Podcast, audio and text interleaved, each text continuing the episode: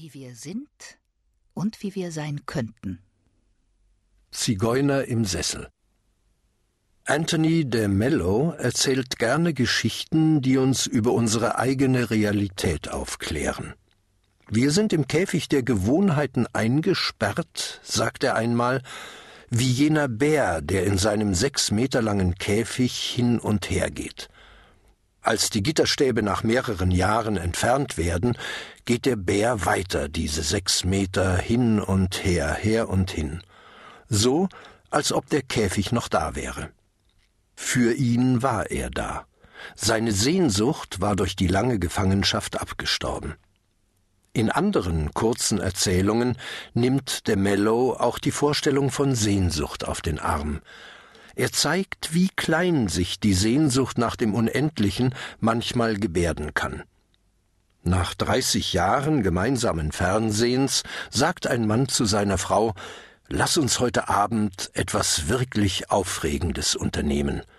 Sofort tauchen vor ihrem Auge Visionen von einer Nacht in der Stadt auf. Fantastisch, sagt sie. Was wollen wir machen? Wir könnten einmal die Sessel tauschen. Eine andere Geschichte de Mellows, der Zigeuner. In einer kleinen Grenzstadt lebte ein alter Mann schon fünfzig Jahre in dem gleichen Haus. Eines Tages zog er zum Erstaunen seiner Umgebung in das Nachbarhaus um. Reporter der Lokalzeitung sprachen bei ihm vor, um nach dem Grund zu fragen.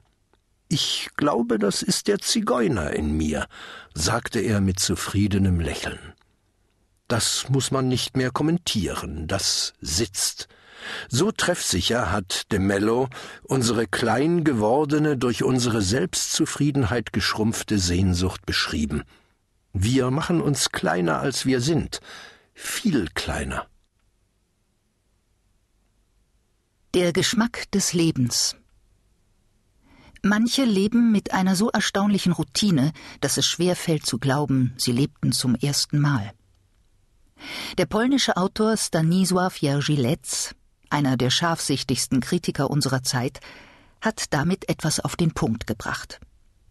Letz meint damit nicht Reinkarnation, sondern den Eindruck, den diese Menschen im Alltag auf ihn machen. Nichts im Leben hat für sie das Geheimnis, den Reiz der Einmaligkeit. Sie sind jung, sie stehen in der Blüte ihres Lebens, sie reifen und werden alt. Und immer leben sie so, als hätten sie es schon tausendmal erlebt. Sie haben kein Gespür für das Neue, das jeder Tag mit sich bringt, für das Einmalige, das jedes Lebensalter in sich birgt.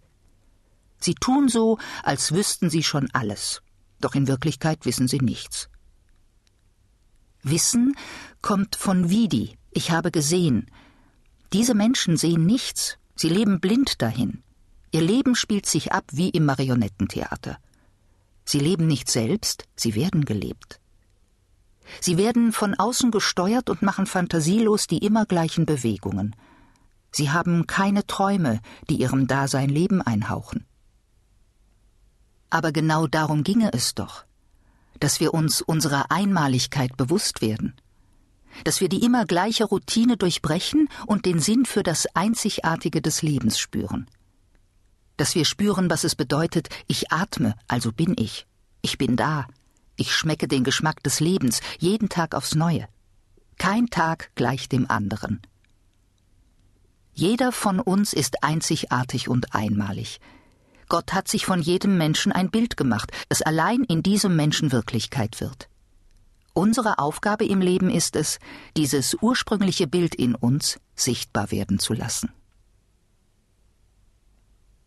Schmollwinkel In Gesprächen höre ich immer wieder die Klage darüber, dass Menschen sich allein fühlen, dass sie niemanden haben, der sie in den Arm nimmt, mit dem sie über ihre persönlichen Anliegen sprechen können. Es ist die Sehnsucht nach Nähe und Geborgenheit, die ich aus dieser Klage heraushöre. Ich versuche diese Sehnsucht anzusprechen und den Gesprächspartner oder die Gesprächspartnerin zu fragen, was er oder sie sich von der Nähe eines anderen Menschen verspricht. Dann höre ich Worte wie ich möchte einen Menschen, der einfach da ist, der es mit mir aushält, der mir beisteht, wenn es mir mal nicht so gut geht, der mich versteht, der mich nicht beurteilt, vor dem ich keine Angst haben muss. Es ist die Sehnsucht nach einem, der mich zärtlich streichelt, dem ich ungeschützt sagen kann, was gerade in mir ist.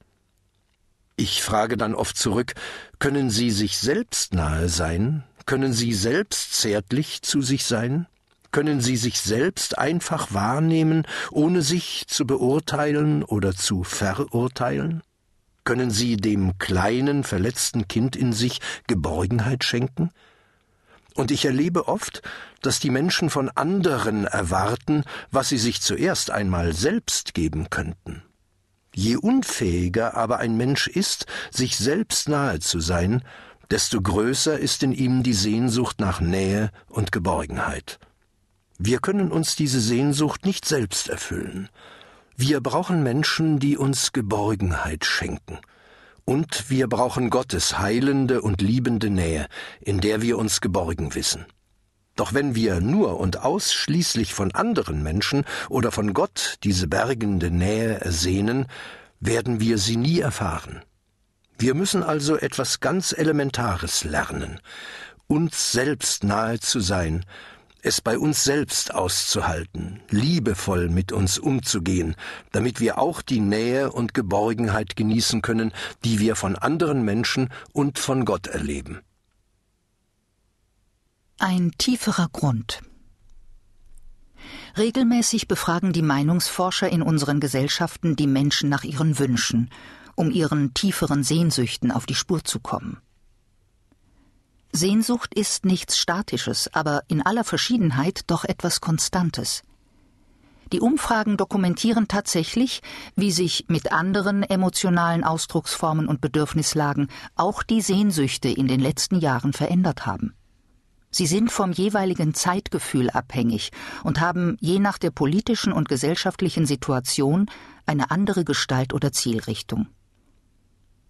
In einer Zeit apokalyptischer Kriegsgefahr sehnen sich die Menschen nach Frieden. Wer die Terrorakte im Fernsehen miterlebt, der sehnt sich nach Sicherheit und Schutz.